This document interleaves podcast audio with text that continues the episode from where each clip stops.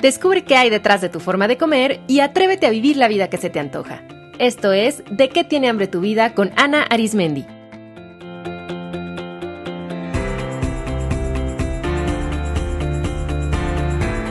Este es el episodio 110, ¿Comes por amor o por miedo?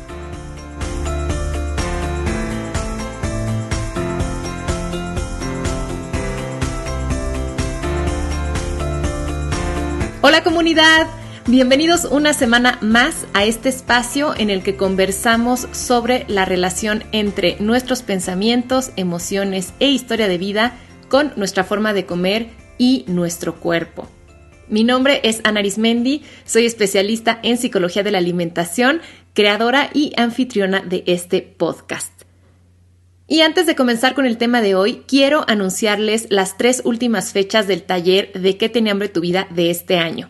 El 25 y 26 de noviembre lo impartiré en Aguascalientes, el 9 y 10 de diciembre en Cabo San Lucas y el 16 y 17 de diciembre en la Ciudad de México. Los invito a cerrar este año con la claridad de entender cómo se formó su relación psicológica con la comida, cómo y para qué están aquí sus conductas alimentarias, como los atracones, el miedo a comer, el picoteo y sobre todo que cierren este año con las herramientas para manejar las emociones y transformar de raíz su forma de comer. Toda la información sobre el taller está en mi página web de que tiene hambre tu vida.com. Muy bien, pues hoy les quiero hablar del secreto de la gente que tiene una relación saludable con la comida. Hoy les voy a compartir qué es lo que hacen las personas que están en santa paz con su forma de comer y con los alimentos. Y su secreto es simple, pero a la vez muy profundo.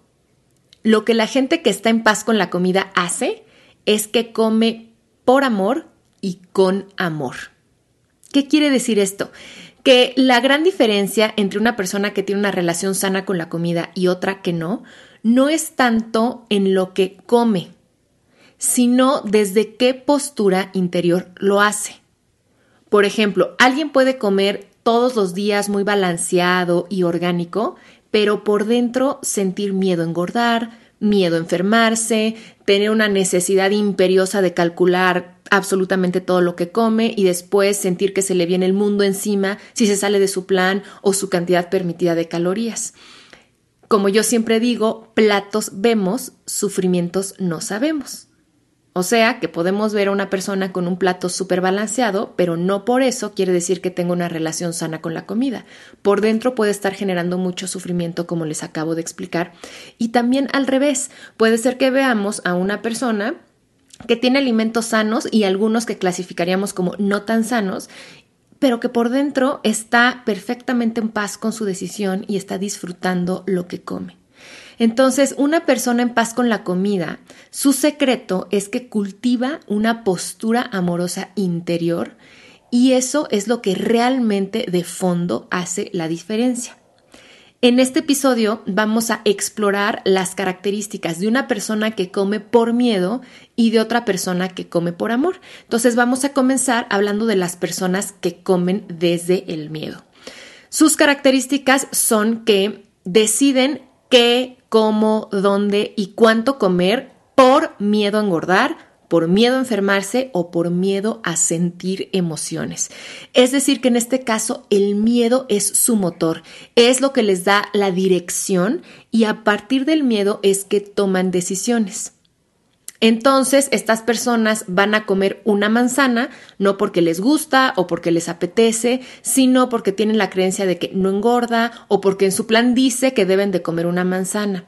O van a comer un pastelito no para disfrutarlo, sino porque a través de él quieren evitar una emoción que los atemoriza.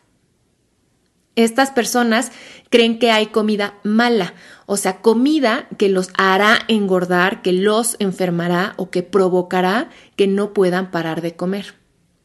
Las personas que comen desde el miedo pueden usar la comida para huir de emociones que sienten que los rebasan, los agobian, les asustan o que les pueden hacer daño.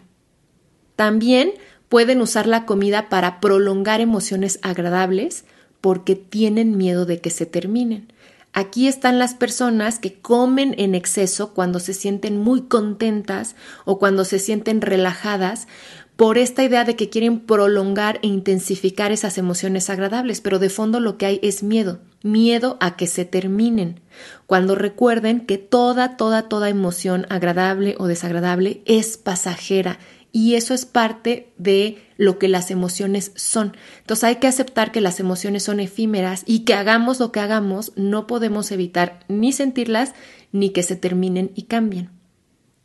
También las personas que comen desde el miedo pueden ser sumamente controladoras porque el control es el mecanismo de defensa por excelencia contra el miedo.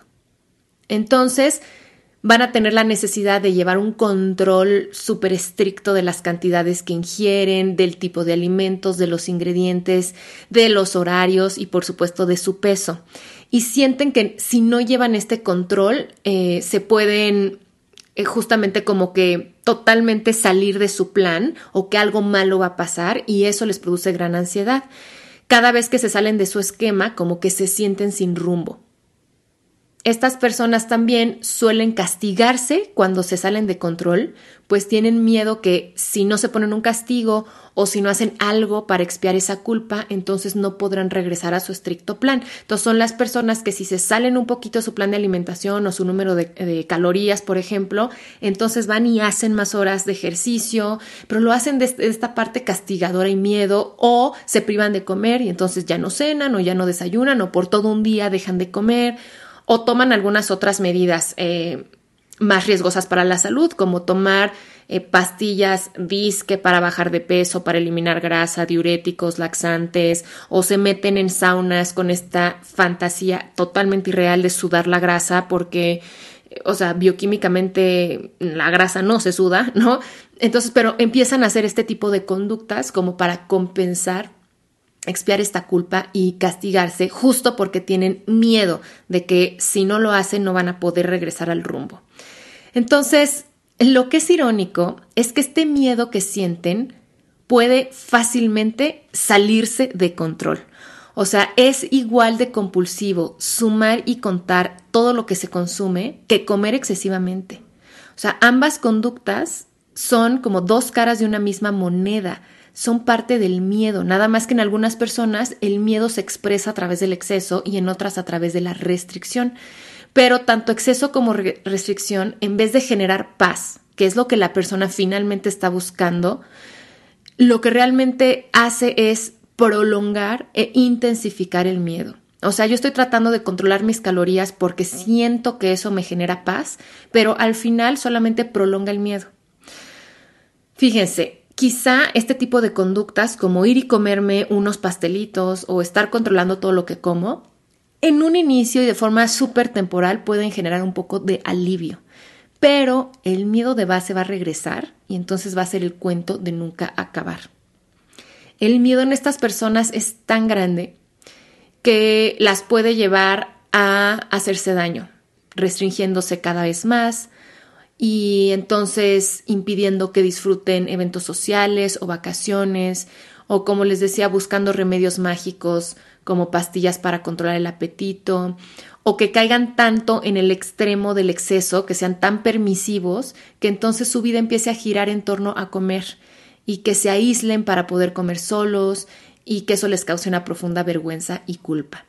Entonces, lo que de fondo ocurre con las personas que comen desde el miedo es que tienen miedo, pero no de la comida realmente, sino que tienen miedo de la vida. Tienen miedo a sus emociones, tienen miedo de contactar con ciertos recuerdos, tienen miedo de vincularse afectivamente con otras personas, tienen miedo a sí mismos, a su propia fuerza, a reconocer sus necesidades y sus impulsos. Puede ser que tengan miedo también a las experiencias que están viviendo y que como no saben qué hacer con ese miedo, entonces lo proyectan en un objeto, que en este caso es la comida, y en un proceso que es el acto de comer. Y esto es un mecanismo de defensa de la psique porque es más fácil ver y controlar el miedo si está allá afuera, en algo tangible que puedo ver, tocar, medir y manipular, que si está aquí adentro de mí. Entonces, es muy interesante que las personas elijan precisamente los alimentos para proyectar este miedo interior porque la comida representa la vida. Y no hablo solo a nivel metafórico, o sea, la comida literalmente es nuestra fuente de sustento. Los nutrientes son los ingredientes básicos que sostienen el funcionamiento de nuestro cuerpo y por lo tanto de todo nuestro ser. Entonces, a nivel literal y a nivel simbólico, controlar la comida sería como un intento de controlar la vida. Si puedo dejar de comer o como de más, entonces viene esta sensación de puedo controlar cómo me siento. Si ustedes descubren que comen desde el miedo, los invito a preguntarse a qué le tienen miedo realmente. No es al churro y no es a la dona con chocolate y no es a la cerveza y tampoco es a las almendras. ¿A qué le tienen miedo realmente? ¿Será que les causa miedo algo que está ocurriendo en su vida o que ocurrió en el pasado? ¿Le tienen miedo a alguien? ¿O será que le tienen miedo a su universo interior, a ciertos pensamientos, emociones o recuerdos? ¿En qué aspectos de su vida no se atreven a experimentar, a sentir, a salirse del plan? ¿Será que tienen miedo de mostrarse tal cual son? ¿De decir lo que piensan? de hacer lo que desean? En pocas palabras, ¿será que tienen miedo de vivir? Ahora vamos a ver las características de una persona que come desde el amor. A mí me gusta la definición de amor como anhelo de plenitud de ser. O sea, tener una postura amorosa ante la vida quiere decir que mi motor es que mi ser en su totalidad esté lo más pleno posible. Eso me mueve a alcanzar mi plenitud, que mi cuerpo esté sano, que mi mente esté serena y creativa, que mi espíritu esté alegre.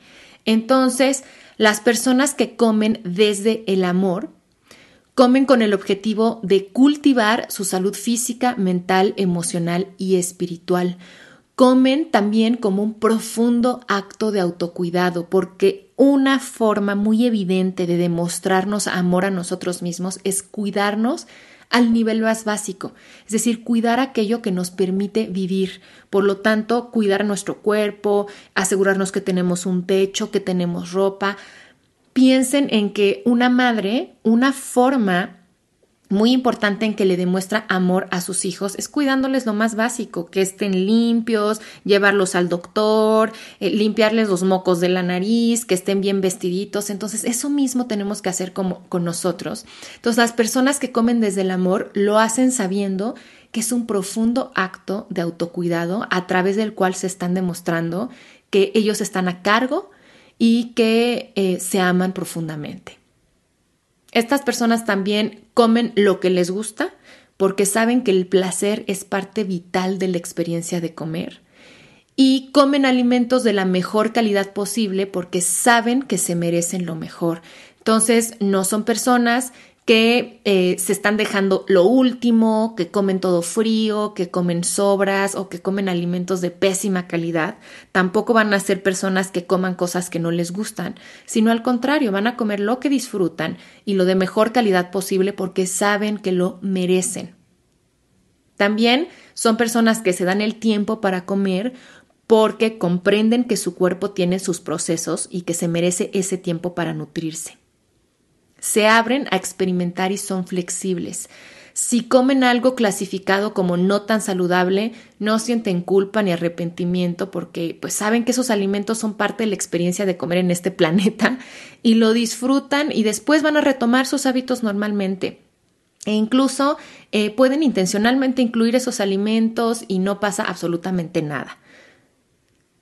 Estas personas también al momento de estar comiendo lo hacen con amor es decir, con respeto a su cuerpo, escuchando las señales de su cuerpo, alimentándolo con aquello que le genera bienestar, comen despacio y con atención, disfrutando y agradeciendo la bendición que es contar con alimentos en la mesa.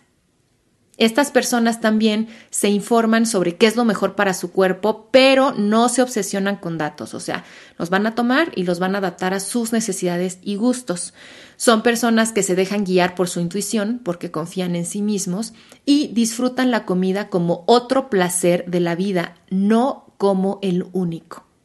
Esto también es crucial. Las personas que comen desde el amor reconocen que comer no nada más nos nutre a nivel fisiológico, sino que nos da un nutriente emocional muy importante que es el placer y lo cultivan, por eso comen cosas que les gusta, por eso se ponen un plato bonito, una, una mesa bien puesta, pero no abusan de la comida porque no es su única fuente de placer sino que tienen muchos más placeres y por lo tanto su necesidad de placer está perfectamente distribuida y balanceada. Las personas que comen eh, desde el miedo muchas veces abusan de la comida porque estar tanto en el miedo eh, nos puede enfermar o nos puede hacer sentir mal. Entonces nuestro cuerpo-mente va a buscar la forma de relajarse, de buscar el placer, de buscar la seguridad. Y si el único recurso con el que las personas cuentan para sentirse así es la comida, pues van a abusar de ella. Bueno, después de escuchar estas características, ¿dónde se ubican? ¿Sienten que comen por amor o que comen por miedo? Si ustedes se ubican con más características del amor, pues los felicito mucho. Sigan cultivando ese camino. Pero si se identificaron en el miedo, no se asusten porque eso no sirve, ¿no? Eh, no hay que asustarnos de sentir el miedo. Mejor comprendan que todos, absolutamente todos en esta vida, ante cualquier circunstancia, siempre tenemos dos opciones. O tomar el camino del amor o tomar el camino del miedo. Y siempre esas dos vías eh, están disponibles y es posible cambiar de camino si nos damos cuenta que estamos yendo por el sendero incorrecto. O sea, yo también en alguna época caminaba por la senda del miedo y primero ni me daba cuenta. Y luego cuando tomé conciencia decidí buscar la desviación hacia la carretera del amor y caminando y caminando la encontré. Así que sigan caminando. Si están escuchando este podcast ya es porque están caminando en búsqueda de, del amor. Así es que simplemente sigan buscando herramientas, no se desesperen. Si tienen claro el camino que desean caminar, entonces solo sigan, lo van a encontrar. Pero ya saben que como yo soy práctica, les quiero compartir, digamos, los shortcuts, los atajos para pasar del camino del miedo al camino del amor. Entonces vamos a ver cómo empezar a comer desde el amor. Bueno, lo primero que les sugiero es que descubran cuál es su miedo real para que entonces puedan realmente trabajarlo, enfrentarlo y superarlo. O sea, su miedo no es la comida y ni siquiera, fíjense, es engordar, es algo más. ¿Será el rechazo? ¿Será el fracaso? ¿Será un miedo a la soledad? ¿Un miedo al éxito? ¿Un miedo a ser vistas? Entonces, aquí puede ser muy útil contar con ayuda profesional que les permita ir descubriendo cuál es su verdadero miedo y luego trascenderlo. Segundo consejo, transformen el control en confianza. Para parar de comer, para dejar de obsesionarse, no necesitan controlar más, sino confiar más. ¿Confiar en qué? Pues en la sabiduría de su cuerpo y en que ustedes tienen la capacidad de tomar buenas decisiones, de cuidarse y de parar, que ustedes son capaces de enfrentar todos los retos, que pueden manejar todas las emociones y que pueden crecer.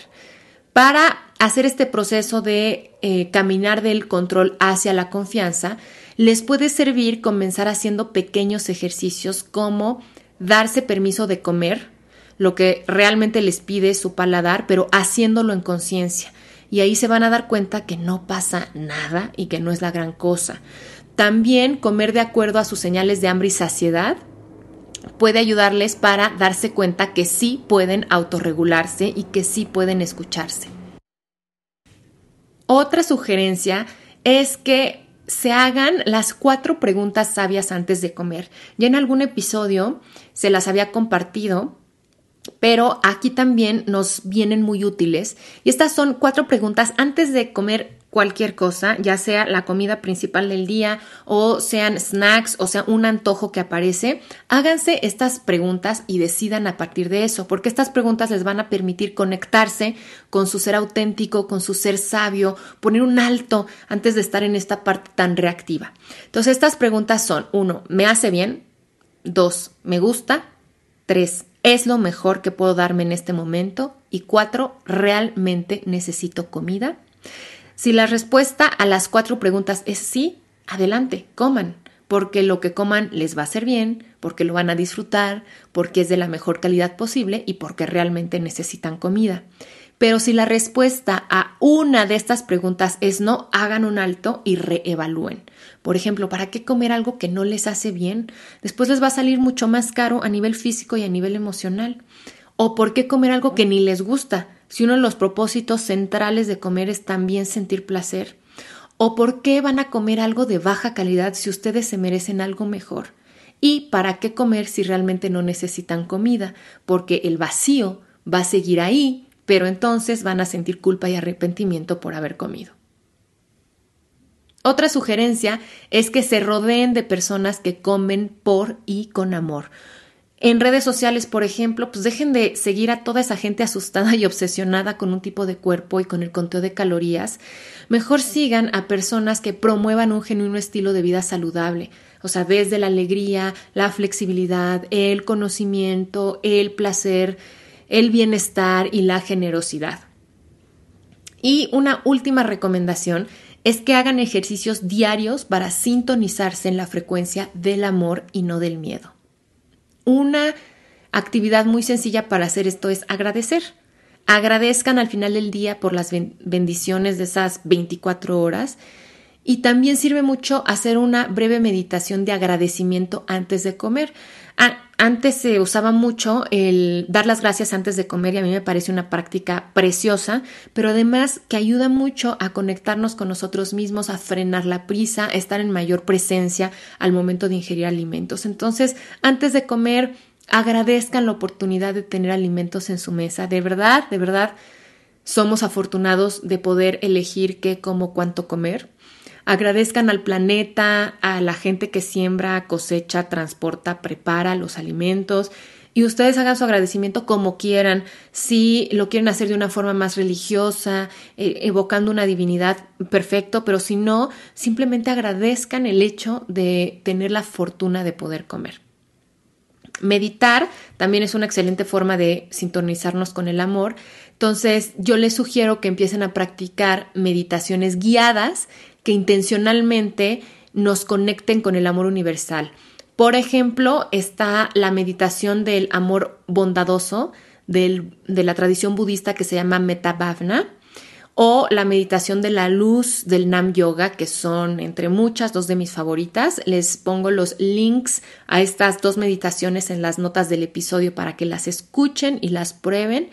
Pero hay muchas formas de sintonizarnos con el amor a través de la meditación. Puede ser a través de un mantra, puede ser evocando a alguien que amen mucho, puede ser simplemente sintiendo que se rodean de una luz rosa que emana de su corazón. Entonces, practiquen esta forma de ustedes intencionalmente sintonizarse con esta frecuencia. También hacer algo que les gusta mucho regularmente también nos pone en una postura muy amorosa, el contacto con la naturaleza, ya sea pasar tiempo al aire libre o con mascotas, también nos conecta mucho con el amor universal. Y una de mis prácticas favoritas es ser de servicio para los demás. Eso nos conecta totalmente con el amor incondicional y todos, todos, todos hay algo que podemos dar. A veces es dinero, a veces es cosas, a veces es nuestro tiempo, a veces es nuestro conocimiento, pero conectarnos con la generosidad es una de las formas más supremas para mí de sintonizarnos con el amor. Ok, pues espero que pongan en práctica estas sugerencias para comenzar a andar hacia el camino del amor y si ustedes están en una postura amorosa, todo su ser se transforma y por lo tanto sus conductas no solo con la comida, sino con cualquier cosa se van a transformar. Si yo les pudiera resumir en una sola frase cómo transformar su forma de comer de raíz, sería transformen su forma de amar. Una persona amorosa lo es en todas las áreas de su vida de manera natural. Espero que este episodio les haya gustado y les haya servido.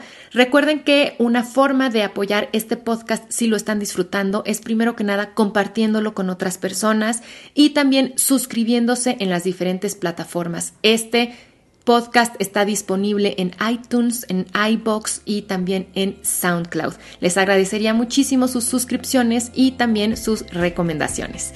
Les dejo un abrazo muy cariñoso y nos escuchamos nuevamente pronto. Esto fue De qué tiene hambre tu vida con Ana Arismendi. Para más información visita www.dequetienehambretuvida.com.